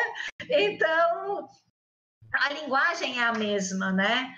Pioneiro tem anseio de fazer um curso, não é mais obrigatório, e eu acho que não tem que ser obrigatória a formação escotista na vida do pioneiro, mas eu acho que tem que ser respeitado o anseio do pioneiro. Se ele tem esse gosto, mas ele tem que lembrar da responsabilidade que é isso: estudo, dedicação e prática supervisionada. Então ele tem que se organizar pessoalmente. O clã tem grupos escoteiros que eles dão essa liberdade às demais sessões de não, não acontecerem na mesma, na mesma hora. Às vezes, até por questão de logística, não cabe na sua sede. Então, às vezes, a Alcateia é de manhã, a tropa escoteira é à tarde, o clã é à noite, né? Mas o clã em si, ele tem a particularidade de poder se reunir em outro momento. Então, isso favorece a ele poder fazer um, um, um segundo trabalho, né? Mas é, é, organização pessoal. Se ele quer, ele tem assim, se ele tem que fazer os dois bem. Ele tem que ser um bom pioneiro. A, a, servi, a serviço, é, eu não gosto dessa palavra, mas eu, eu, vou usar porque eu acho que vai ser de fácil entendimento. Espero que não seja pejorativo. Mas a, a serviço da tropa, porque eu acho que nós escotistas estamos a serviço da sessão, é um serviço voluntário, né? Então ele também está a serviço de, e ele tem que estar a serviço do seu clã, para si. Né? Então, acho que dá para casar muito bem, desde que bem organizado, desde que cumprindo a sua progressão a seu favor. O que eu não gosto, que a gente vê em muitos é, grupos escoteiros, é que eles colocam o cara lá, né? É, às vezes, porque ele tem esse anseio, então já pega, já que o cara quer, então já pega, e não e esquece que ele tem muito a aprender ainda através do movimento escoteiro. Acaba trocando, né? Deixa Acaba de trocando. viver a vida ali. Ele tem dois anos para viver a vida de pioneiro, deixa para viver a vida de pioneiro para se tornar assistente é. e troca uma coisa pela outra. Ele, ele nunca mais vai ser pioneiro, né? Então, ele pode ser escotista para o resto da vida, né? Mas às vezes o cara tem esse anseio, né? Se espelhou tanto no seu chefe, teve bons escotistas, né? Isso é natural. Né? Se ele acha que o momento dele é esse, não. É... eu preferia que não, que ele realmente vivesse, porque depois ele tem a vida toda. Mas às vezes casa também, a gente vê práticas muito boas. E, infelizmente, práticas não muito tão boas, né? Meu maior lugar, né? Como, como coordenadora nacional, eu acho que é chegar nas regiões escoteiras. Não que elas não sejam abertas, elas são. Nós temos um grupo de coordenadores regionais, temos uma conversa muito gostosa sempre que eu preciso, mas é chegar no intuito de conhecer, sabe? Conhecer para tentar expandir esse está sendo o nosso maior desafio, né? Não meu, da minha equipe. A gente tem, a gente tem pretensão de chegar às regiões escoteiras, lá onde não tem, plantar sementinha, né? Onde tem pouco, tentar expandir, onde tem muito, pegar essas práticas e levar, né? Nós temos regiões escoteiras com prática do ramo pioneiro desde sempre e com práticas, não é porque faz o ramo pioneiro acontece há muito tempo, que ele é bem feito. Mas sim, é muito bem feito. Né? Então, vamos usar essas práticas para contaminar as demais regiões, né? Então, esse é o nosso grande, não meu, o grande desafio da, da, da, equipe nacional é a gente fazer o ramo pioneiro crescer, principalmente aonde ele não, não tem ou ele é muito pequenininho. Perfeito. E contem com o Soul Scouts para isso, porque essa live agora é ao vivo, mas ela vai ficar gravada. Além de estar disponibilizada no YouTube, a gente também tem o nosso podcast, né? Você pode escutar lavando louça, dirigindo o carro, fazendo outras atividades aí em casa que você precisa, pode escutar o nosso podcast, né? E então, aproveito também o momento para você que está nos acompanhando, se inscreva aí no nosso canal, muito obrigado. A audiência está fervendo aí, viu, mestra? Tá, tá mandando bem, viu? Tá mantendo, a galera tá, tá curtindo aí. E, então, não, gente, você que está nos acompanhando, se inscreve aí no YouTube. Nós também estamos lá no Instagram. Nossa meta para o dia 18 de março chegar ali com 2 mil seguidores no Instagram e mil é, é, inscritos aí no nosso canal do YouTube. Dá essa força para gente. Mestra, falando o próximo passo, né? Você já estava falando sobre ser assistente, né? Pensando agora no escotista do, do ramo pioneiro, né? primeiro o mestre ou a mestra, né? Como é que é, como é que é essa formação? Você falou da sua formação, né? Mas vamos só deixar bem explicadinho para a galera aí. Como é que deveria ser uma boa formação aí para um mestre, para uma mestra, né? Ou, como que é o caminho oficial e quais seriam as características de um bom mestre pioneiro? Então, é do escotista, né? A formação é a mesma, né? Ali o preliminar, intermediário. Ah, e antes eu falei básico, né? É a gafe da, da do chefe velho, né? Não, então, isso tá, assim... isso tá no, no, no script ainda. Então, assim, é, o intermediário, o avançado. Mas eu acho que o principal é o estudo. Né? É, eu acho que a boa prática ela tem que estar embasada numa excelente teoria, né? Não existe uma boa prática sem uma base teórica. E uma teoria sem a prática é uma teoria sem fundamento, e uma prática sem uma boa teoria é uma prática burra, né? Uma prática sem, sem objetivo, né? Então, assim, o perfil desse, desse escotista, uma pessoa estudiosa, né? Eu acho que a gente esquece de falar quando a gente fisga aquele pai, né? Diz assim, não, horinha por semana, é tranquilo, e a gente esquece de dizer o quanto o cara vai ter que estudar, quanto que ele vai ter que, quantos cursos ele vai ter que fazer, quanta prática ele vai ter que ter. Mas é isso, o Ramo Pioneiro não é diferente. Temos as práticas supervisionadas também, temos tudo, temos estudos, né? Eu acho que é conhecer o seu jovem, principalmente, que o, que o escotista ele esteja é, disposto a conhecer esse jovem, né, de 18 a 21 anos, não de maneira genérica, mas específica, o seu jovem, o jovem que está no seu clã, para poder auxiliá-lo diretamente no, nos seus anseios, poder orientar a sua comadre a, execu a execução desse trabalho. Ah, porque o meu clã não faz nada, porque o pioneiro é parado, mas também porque o mestre é parado porque o mestre ele é, é o cara que está ali instigando, né? Então a engrenagem. O, mestre, o mestre é a pederneira ali do clã. Isso mesmo, né? O cara vai lá, né? A comadre corta a lenha, o conselho de clã prepara o terreno, todo mundo monta a fogueira e quem é que vai estar fogo no negócio, né? Então, o nome de mestre é no sentido de orientação, né? Quando a gente traz para o meio acadêmico, né? Ah, o, o mestrado, né? É, o mestre, porque ele, ele se capacitou para orientar, né? Então, ele tem uma, uma função de orientação. Então, a, por isso que é o nome de mestre, né? A gente deixa de chamar Só de. Cuidado, falar baixo aqui agora, Nessa. Tem uns mestres do mago, mestre dos magos também, né? Nos campos aqui. O mestre vem, fala qualquer coisa e some. Aí eu deixo e os meninos sozinhos boiando, né? Desculpa, não aguento. Tem hora que eu não aguento. O barco, não, mas aí, seguindo essa analogia, né, os caras ficam perdidos ali, né?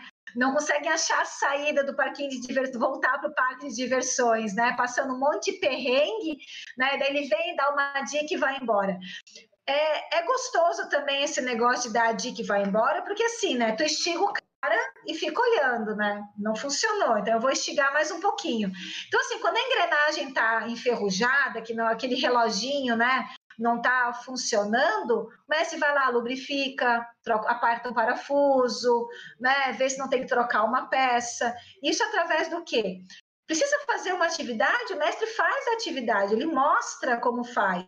As atividades de tropa, elas são inspiração para as atividades de patrulha e vice-versa. Né? Então, assim, os projetos de equipe de, de interesse vão ser inspiração para um projeto de clã que vai inspirar um projeto de insígnia de BP. Né? Quem é que orienta esses projetos? A Comad ela, é, ela, tem a função de fazer esses projetos funcionarem dentro do cronograma, ficar perguntando, tá tudo certo e tal, não sei o quê. Mas às vezes eles não têm o conhecimento dessa organização. O mestre tem que ter esse conhecimento básico de projetos, mas ele também não é, tem que conhecer todas as áreas de projeto. Daí o cara vai lá e traz um especialista para aquela área né? Mas a organização básica do projeto, aquele sonhar, planejar, executar, festejar, o mestre tem que tem que dominar. Eu acho que é ser um, um irmãozão, né? É, não ser um paizão, né? Eu sou meio mãezona às vezes, né? Mas não ser um paizão, ser um, um braço um direito. Irmãozão, né? É, um é, o braço direito. Um cara que inspire confiança, né? E é uma confiança imposta, diferente do padrinho, né? O mestre, o cara chega no clã, o mestre já tá lá. Então, é uma coisa imposta, que nem a professora, né? Que nem é, né, o chefe da, da, do serviço. É, então, ele tem essa, essa, essa confiança a ser conquistada, né? Ele tem que conquistar essa confiança do pioneiro e o pioneiro desse mestre. O padrinho já é uma confiança confiança é, convidada, né? Ele convidou essa pessoa a fazer parte da sua vida. Já veio é, a vida, é né? Isso. E o mestre é importante ter esse, esse, esse contato sempre com os, com os padrinhos dos pioneiros, porque aí faz esse triângulo. Às vezes o cara não consegue chegar nele, ele usa o padrinho para chegar. Ele usa o pai para chegar. Que sim, acreditem, pioneiro tem pai e mãe, tá? É, eu sei que ele deixa de ter pai e mãe um pouco na sênior, mas ele continua tendo pai e mãe, né? E, e, muitos, apesar de não precisar da autorização por escrita, é de bom tom comunicar ao pai onde é que o Pia tá, já que mora na casa do pai e da mãe, né? Ô, mestra, e uma última pergunta aqui do chat do Bruno, né? Ele mandou assim: é... acha interessante a criação de comissões distritais pioneiras né? Exi já existe algum manual para isso? Já existe comissões feitas? Né? Responde essa aí para o Bruno. Então, é, comissões distritais eu sei que existem, principalmente numa região tão grande quanto São Paulo. É, eu sei que é uma prática do ramo pioneiro de São Paulo ter, as, é, ser, ser, forte em distritos, né?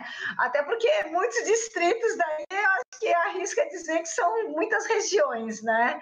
Mas pelo volume, quantidade de grupos e tudo mais. Mas o que tem uma prática muito boa e acontecendo em muitas regiões são as comissões regionais.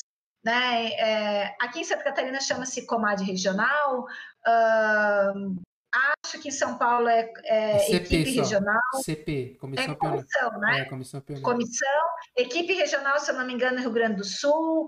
No, no Rio de Janeiro é SIC, é, comissão também.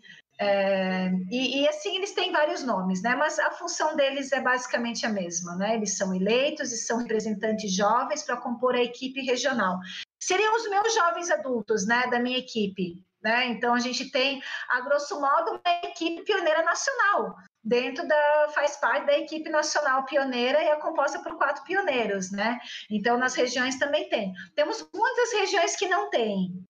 Essa é uma prática regional, é, institucionalizada pela região, dentro de cada região tem suas regras, suas participações. Sei que em algumas regiões participam mais que outras, né?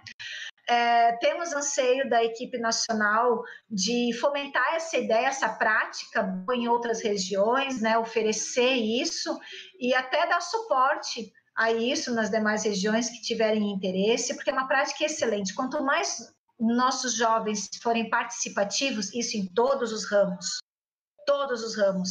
É importante ter um lobinho participativo na roca de conselho, é importante o escoteiro ser participativo. Sei que algumas regiões convidam jovens escoteiros a participar de equipes regionais, o, o sênior também, o sênior ser participativo é, na, nas decisões do grupo escoteiro, né? Eu sei que não, não tem a obrigatoriedade, mas tem grupos escoteiros que já abrem oficialmente, através dos seus estatutos, né, a participação do sênior, mas o pioneiro ele é um jovem adulto, ele já vota na Assembleia, ele já, é, já pode ser representante, ele pode ser representante regional nas assembleias nacionais, então ele já é uma pessoa ativa. E quando nós falamos de pessoas ativas, a gente pensa nos jovens líderes, né?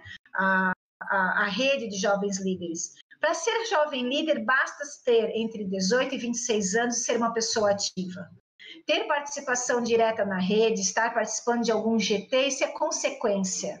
Mas se nós temos um escotista aí entre 21 e 26 anos, ele é um jovem líder, ele é uma pessoa ativa, mas a gente tem que ser ativo acima, e esse é o grande, né, o desafio da rede é fazer essas pessoas serem vistas, então dar oportunidade aos nossos jovens. E o nosso pioneiro, eu eu tenho a utopia, né? Eu tenho o orgulho de mostrar que ele é um jovem ativo no movimento escoteiro quando ele participa de uma comissão pioneira distrital, quando ele participa de uma comissão pioneira regional, quando ele participa da nossa, né? Os, nós já, já estamos com oito jovens, né? Quatro participaram ano passado, quatro estão conosco esse ano, então eu já tive oito jovens na, né? Tive, tenho no total de oito jovens. Na época da equipe do centenário, nós tivemos cinco jovens, então já é uma prática, e o jovem tem que ser inserido. Nas comissões, nos GTs de é, Muteco, Muticom, equipe da diversidade, nós temos muitos jovens, é, jovens líderes participando, e muitos deles são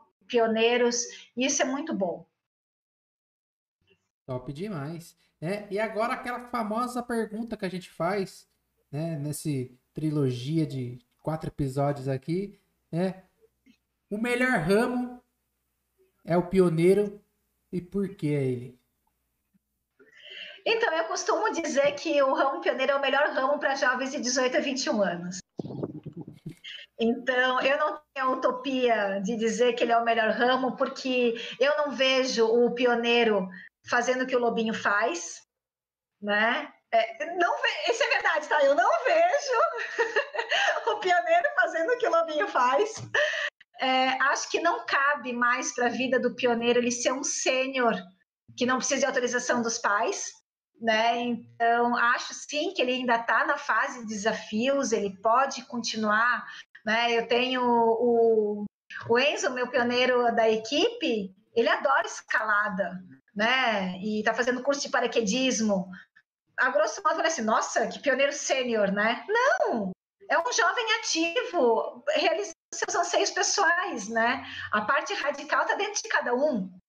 Né? Então, assim, sim, é o melhor ramo para jovens de 18 a 21 anos é um ramo que ele atende, a, pode atender, se o pioneiro assim permitir, aos seus anseios pessoais.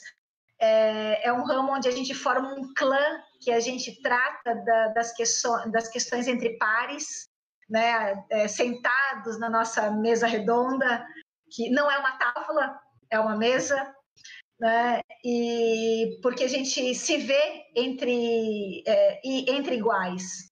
Então, sim, é, é o melhor ramo nessas características para esses jovens e espero alcançar esse que, que os nossos pioneiros possam vender o seu ramo dessa forma e que a gente possa ampliar pela vivência o ramo. Sensacional, Ana. Olha que conversa gostosa. E agora a nossa última pergunta derradeira é, não vou ser injusto, mas é uma das que eu mais gosto de fazer de, quando a gente coloca no programa aqui, né? Gente, porque a gente consegue externar um pouco desse nosso carinho pelo movimento, né? Como é que o escotismo influenciou e segue influenciando aí na sua vida? Olha, é difícil descrever muita coisa. Como pessoa, eu tenho que evoluir muito. E quando a gente dizia lá das literaturas, né, ah, a gente tem que ler com o olhar de hoje em dia, mas a essência é a mesma. Quando a gente diz isso, a gente diz isso do método, né? O método é a nossa essência, esse não muda. O programa muda. O programa tem que estar atualizado, né? Então eu acho que eu tenho que evoluir ainda muito o melhor possível, ainda tem que melhorar muito enquanto a gente fala de construção de pessoa, construção né, de, de, de, formação pessoal, que eu acho que é o que o movimento escoteiro oferece aos nossos jovens, mas isso não para, está em continuidade, né? Alguns pontos pessoais meus um pouco mais, outros pouco menos, mas a grande bagagem que eu trago do movimento escoteiro são as amizades. É, tanto com dos meus pioneiros até hoje, mas da, da, da amizade em si, aquela coisa que a gente tem que. É, a gente não se conhece Hoje estou tendo o prazer de conhecer, de conversar com vocês, mas assim, só os via nos outros, nos outros programas, mas ali nos bastidores estava conversando como se a gente tivesse visto semana passada. Ele simplesmente começou a conversar sobre o programa, sobre as coisas, né? E até que chefe disse assim: Nossa, mas a gente nunca se falou, tu, tu é da onde mesmo e tal. Mas a gente sentou ali, né? Como se a gente já se conhecesse. Eu acho que isso é a coisa mais gostosa, saber que a gente tem tanta coisa em comum até perrengues, né? Quem nunca acordou molhado, né? Mas, assim, até perrengues, eu acho que eu posso dizer que o maior presente do movimento escoteiro são as amizades, é, a parceria, o olho no olho e a gente poder construir isso para um mundo melhor. Olha que bonitinho! Mais um corte, mais um corte aí pro Scout. E resumindo, escoteiro é escoteiro em todo lugar, né? Não tem como. Então, tu vê um cara, né, atravessada. Eu ouvi, não lembro agora em qual, né? Ah, viu o flor de lis numa Kombi, foi perguntar, a pessoa comprou, já tava lá, nem sabia o que era escoteiro, né? Mas tatuagem, né? Ninguém tatua, né? Eu tenho uma, vários têm, então assim, é, já vi andando na rua assim uma tatuagem. Ops, o cara é escoteiro, né? Então é, é, gostoso, é mais ou menos isso, né? Às vezes a gente está meio perdido, a gente vai visitar uma cidade, é, um país, né, quem teve oportunidade, né, de fazer um mochilão, uma coisa aí, a insígnia do Cone Sul, da lusofonia, que um dos, da, das etapas pode ser viagem ou projeto em parceria com países, né? É, tu vai chegar nessa cidade, tu vai querer conhecer um grupo escoteiro, tu antes de ir, tu vai tentar fazer um, um feedback. Não digo nem para não tentar para tentar conseguir um, um lugarzinho para dormir, mas às vezes não, às vezes é só para conhecer, para poder participar de uma atividade, para ver o lenço, só para dizer eu não estou sozinho nesse país. Se acontecer qualquer coisa, eu sei onde fica um grupo escoteiro, né? Perfeito. Eu sei onde é a sede, eu, no maior perrengue, eu sei que alguém vai me socorrer, né? Eu acho que a gente corre primeiro para um grupo escoteiro, depois para a embaixada, né? Eu, eu acho. A embaixada, Muito basicamente, é, não tem grupo escoteiro, né? Se está no fim do mundo, não tem grupo escoteiro, vamos para a embaixada, que é a última, a última opção. Isso mesmo.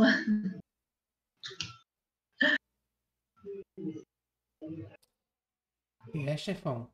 Chegamos ao grande finale. Quase arrependido de ter convidado uma pessoa que fala horrores, né? Não. Hum, arrependimentos nunca. Aqui é só recordes atrás de recordes.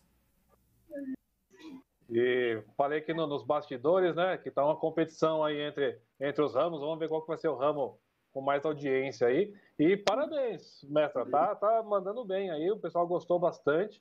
E infelizmente a gente somos escravos do tempo também, né? E temos que, que ir encerrando. Então, assim, queria de coração agradecer. Foi muito bacana, muito gostoso. Né? E o tempo vai passando, a gente nem, nem percebe, né? Estamos quase, aí, quase duas horas aí de, de programa. Que absurdo. Bastante gente, coment...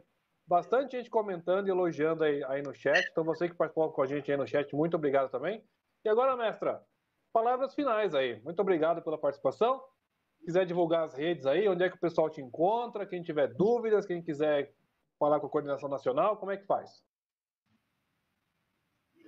Ah, muito gostoso. Foi um papo bem gostoso. Eu, eu falei para todo mundo assim, ó, galera que for assistir, contem a quantidade de gafos que eu vou comentar, mas eu acho que até que me sei muito bem. Sensacional, mestre. Tá? Mas eu sou a rainha das gafes, né? Agora eu posso brincar, né? Eu sempre mando uns áudios gigantescos para a galera. Aprendi com o Mauro, né? Os podcasts. Então eu já anuncio, lá vai mais um podcast da mestrinha. Então esse oficialmente agora tem um podcast, né? Tá aí, então, para sempre na internet, para sempre. Então, mas assim, foi um prazer, meninos, obrigada. É, vocês estão sendo exemplos, até citei que ontem na nossa reunião nós, é, ontem, já que isso vai ficar gravado ontem, eu digo 9 de março de 2021, na, na reunião dos coordenadores de programa, a gente citou o programa de vocês como exemplo, eu parabenizo. O que, que eu fiz, Carol? Tá normal, Não, tá normal, tá continua, pode continuar. Ai, gente, sumiu a tela. Eu achei que eu tinha perdido vocês, tá? Não, eu não tô vos vendo. Não, mas acho que bloqueou mas... por causa do, do tempo do vídeo, né? Às vezes você não tava mexendo no notebook ah, eu... e às vezes bloqueia, né? Ah, tá. É que eu passei a mão aqui, então tá. Vamos agora sem vê-los, mas é, agradeço o convite, foi uma conversa realmente gostosa. É, meu e-mail para quem precisar. É, bom, eu quase não uso meu institucional, que agora me fugiu, então eu vou deixar meu pessoal. Mas depois eu passo para vocês e vocês divulgam se for o caso. A gente coloca na mas... descrição da, da live depois. Perfeito. É mestrana32sc@gmail.com e depois eu passo também na descrição meu WhatsApp, mas 47 99121 1271. Estou é, sempre à disposição, não necessariamente para responder de imediato, a gente tenta fazer da melhor forma, encaminhamos a demanda para as pastas que forem o caso. A equipe num todo está à disposição. Está é, tá sendo muito prazeroso trabalhar com a equipe nacional. É, nós temos uma, uma patrulha da equipe, já foi citada aqui, né? Léo, Lisa, Cholati, está sendo um aprendizado muito grande, porque nós trabalhamos o programa num todo, então não entre ramos, e é muito gostoso. E a minha divulgação é que fiquem atentos porque nós estamos em época de atualização, vamos ter inúmeras pesquisas, sabe aquelas pesquisas meio chatinhas que tem lá no Pacto, às vezes? Elas são extremamente necessárias. Então, abram o coração de vocês e respondam. E participem. É um processo participativo. No final do ano tivemos o Fórum Nacional dos Ramos Escoteiros Sênior Pioneiro online e foi maravilhoso, mas confesso que um pouquinho frustrante, que eu queria mais participantes. Então, vamos ter outras edições de participações desse gênero e eu quero a participação da mestria, dos pioneiros. Quanto mais melhor para o fortalecimento do ramo. Gente, muito obrigada pelo espaço e deixo meu beijo a todos e um fraterno, sempre alerta para servir. É isso. Sensacional. É Poxa, muito... obrigado mesmo, né, chefão? Com certeza, aí muito obrigado aí por ter disponibilizado o seu tempo. A gente sabe aí que essa, essa vida de adulto é difícil para todo mundo, ainda mais essa pandemia aí, mas muito obrigado aí é. Aqui nos bastidores quase que eu não chego, né? não, mas sem problema, sempre tem atraso. Não... Isso aí é, é o de menos. Né? Gente... Eu quase não chego literalmente, eu tava morrendo de medo que desse algum problema. o importante é, é, é, ter acontecido, né? A gente ter feito essa conversa, né? Ter é, gravado essa conversa aí, para que no futuro, né, quem, tem, quem tiver dúvida, tá a gente aqui, tá você explicando, tá você dando, dando sua opinião, falando sobre como quer que funciona o programa, como funciona o ramo, né, para ajudar, para que no final, né, que eu sempre o que a gente espera é estar tá ajudando o jovem, estar tá ajudando o escutista aí do ramo pioneiro na sua evolução pessoal. Beleza. E queria deixar aí para todo mundo nossa, nossa gratidão e já divulgar o programa especial da semana que vem, furando a bolha aí do movimento escoteiro, como o nosso querido Felipe Conde sempre fala. Semana que vem, nosso aniversário, um ano de programa, e é o programa número 50. Então, super especial. Espero que todo mundo que esteja acompanhando o nosso programa com a Mestra também esteja na próxima quinta-feira, dia 18, às 20 horas, aqui no YouTube, ao vivo. Estaremos com Júlio e Anderson, do canal Sobrevivencialismo. 2 milhões de seguidores aí por aí nas redes. Não sei se é mestre, não sei se você conhece esses caras. Toda a parte de, de sobrevivencialismo na cidade, na floresta, na chácara. O Júlio já foi, foi do movimento escoteiro. Muita coisa que a gente gosta de fazer na sede, muita coisa que a gente gosta de fazer nos acampamentos e nas atividades externas aí, o Júlio e o Anderson colocam em prática e mostram pra gente aí. E a gente vai trocar uma ideia muito bacana com esses dois. Então fica esse convite, programa especial. E nesse programa especial de aniversário, chefão, vamos ter sorteios, né? Com certeza, né? Aquele famoso sorteio do Sor Scouts, né? A gente tem nossos parceiros aí, né? Dessa vez aí a Armadeira é, mandou um bonezão, um bonezão aí da Armadeira top. E a gente também vai lançar uma camiseta do Soro Scouts. Então você, né, que tá nos assistindo aqui, fica ligado. Semana que vem aí, dia 18 do 3, no nosso aniversário aí, vai ter um sorteio de um boné e uma camiseta. Então, é aquela regrinha, as regrinhas básicas de né, seguiu, compartilhou, marcou dois amiguinhos, marcou três amiguinhos, marcou, marcou o papagaio, marcou o gato, marcou a tropa, marcou a sessão. Né? Só não pode mar... só pra... não pode marcar, né? Loja famosa, ator, né? atriz, banda, só não pode marcar isso aí, de resto tá tudo liberado, né, chefão? É, e manda para sua tropa, manda para o seu clã, manda para todo mundo. Estamos aí na reta final da nossa campanha. A gente quer chegar no dia 18 com 2 mil seguidores no Instagram e mil inscritos, mil não é confundir todo mundo, é mil inscritos no, no, YouTube. no YouTube e dois mil seguidores no Instagram. Dá essa força pra gente aí. Se não chegar, tudo bem também, mas ia ser muito legal, hein? Beleza, senhoras e senhores, muito obrigado por essa. Esse programa de hoje foi legal, hein, Ana? Obrigado mesmo. Olha, gente, sensacional, viu?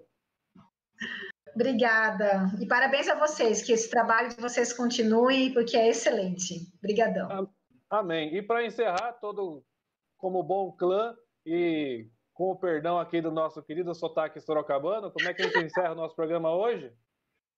Servir? Servir. Servir. Mas adorei o sotaque. Obrigado, galera. Até a próxima. Tchau. Boa noite.